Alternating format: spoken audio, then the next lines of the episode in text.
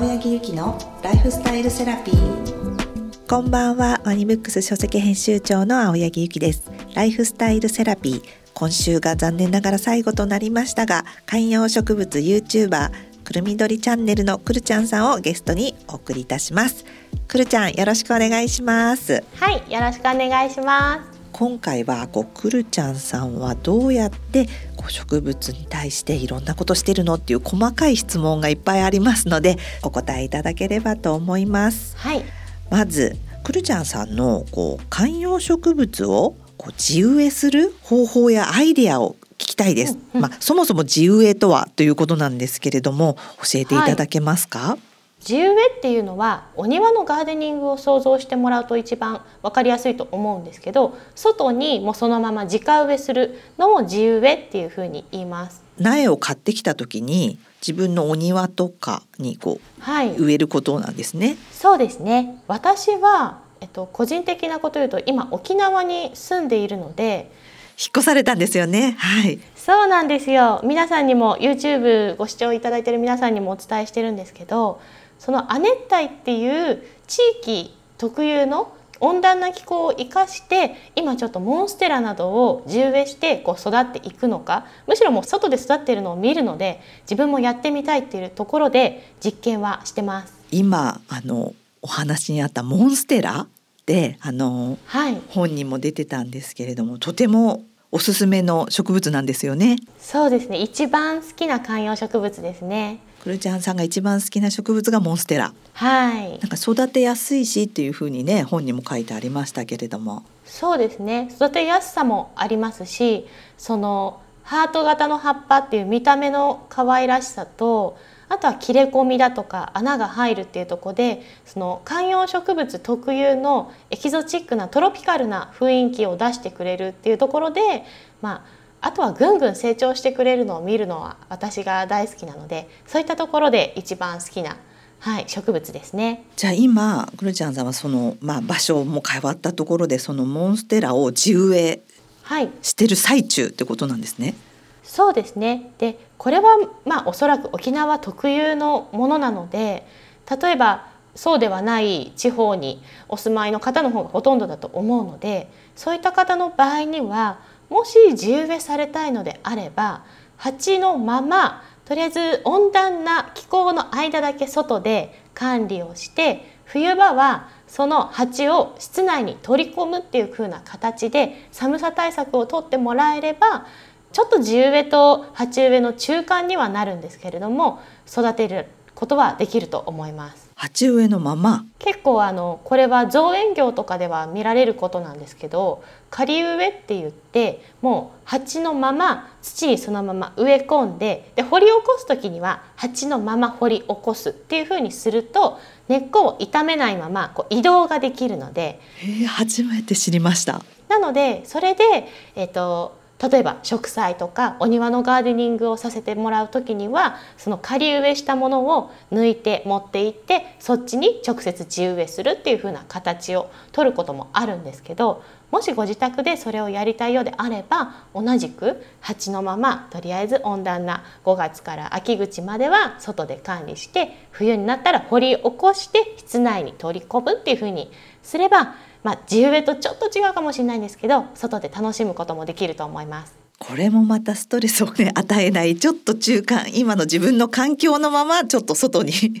行くみたいな感じですもんね。そうですね。面白いですね初めて知りました。それだとすごく植物も自分の土のまま行けて外の環境はあのあるけれども中の土はね自分の土と混じるみたいな感じでいいですね。そうですね。なるほど。で今それでくるちゃんさんはね、まあ、あの沖縄というね暖かい地方ですけどもどうですか？モンステラいい感じですか？それがあの植えて1ヶ月でも葉っぱが2枚あの展開するっていうんですけど葉っぱが2枚生えてきまして今のところ順調に生育してくれてます。それって結構大きくなるもんなんですかね？モンステラは大きくなると思います。ただこれも種類によって大きくなる品種とそうでない品種があるのでこれもご自身の欲しいサイズ感に育つ最高マックスでもここまでっていうものを選んでもらえればいいかなと思います。なるほほど。ありがとうございますそしてその続きで、はい。くるちゃんのよく使っているおすすめの肥料はありますかっていうことなんですけども。はい。そうですね。私は肥料に関してはあのハイポネックスさんっていうもう本当に大きなメーカーさんがもう昔からあるメーカーさんなんですけどあってあのハイポネックスさんの肥料をメインで使わせてもらってます。ハイポネックスジャパン本にも載ってますね。はい。かなり愛用されてる感じですか？そうですね。あの肥料にもいろんなメーカーさんがあっておのおのこう考えながら成分配合されてるんですけどこれを私が一社にまとめることによってこう都度欲しいものを与えるっていうところで肥料のその成分に重複がないようにしたいんですね。なるほどなので他のメーカーさんのものがあるとこの成分が多くその植物に与えられてしまう。っていうことを防ぐために私は一応肥料は一社にハイポネックスさんにあのまとめさせていただいて愛用してます。それも一つのやり方ですもんね。そうですね。もうあとはまあ信頼を置いているっていうところで使わせてもらってますね。ありがとうございます。あとくるちゃんさんは観葉植物以外でもこう成果を飾ったりしてますかっていうこととまた好きな成果とかなんかおすすめがあったら教えてくださいということなんですけれどもあの、はいね、植物育てるイメージがとてもあるので逆にこの成果の、はい、ご質問がいただきました。そうですねあまりお花屋さんで直接買うっていうことはしないんですけどお庭で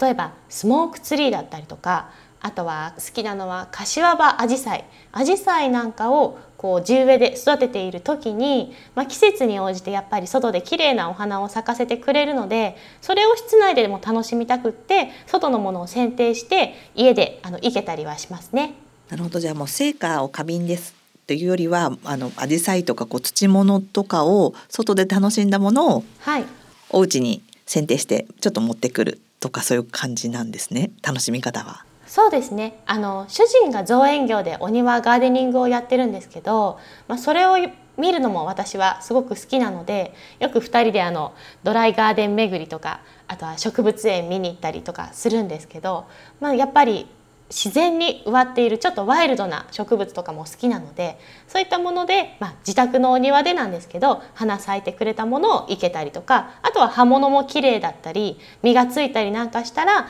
剪定して家に飾るっていうので、まあ、家族みんなで室内で楽しむっていうのは一つもう1年間の楽しみでもありますね。本当素敵なライフスタイルで、ね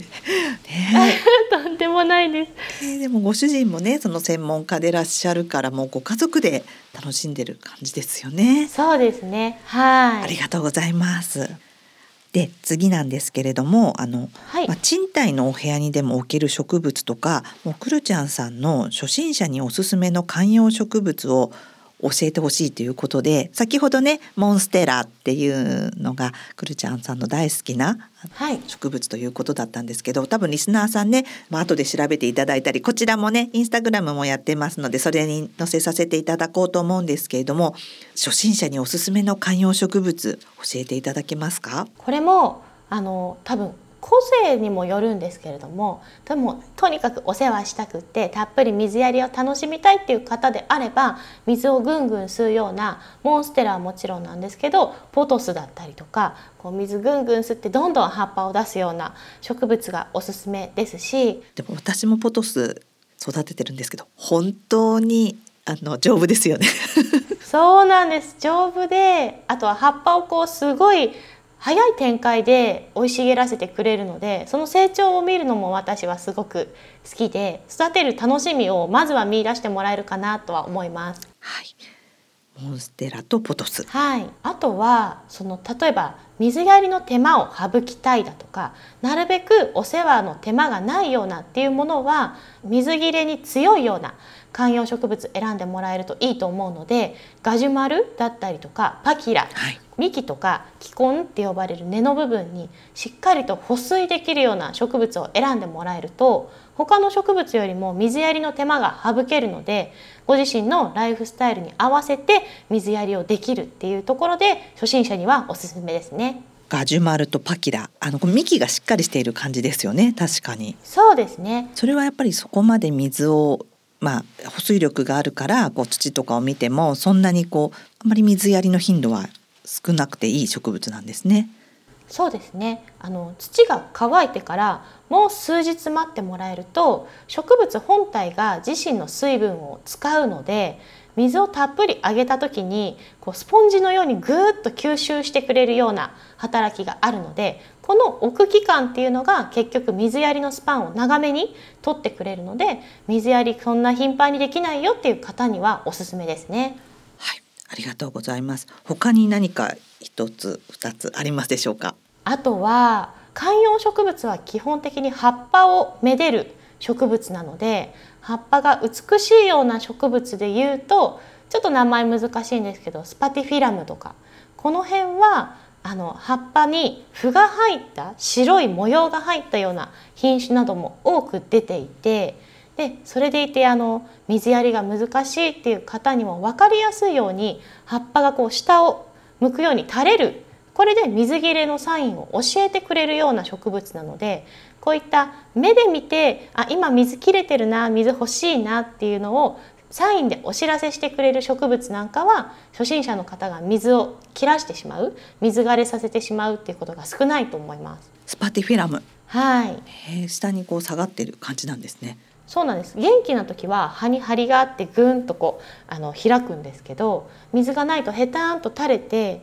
そこにたっぷりしっかり水をあげるとまた張りを1日で本当戻ってくるのでそれもまた動かない植物が生きてるっていうことを感じさせてくれる園芸を楽しいなって思わせてくれるアクションの一つですね。確かに。あとお知らせサインが自らしてくれるという。そうなんです。すごく賢い植物ですね。そうなんです。わかりやすいのでへたってるとああ急げ急げみたいな感じであげればもうぐんと張ってくれます。へえありがとうございます。はい。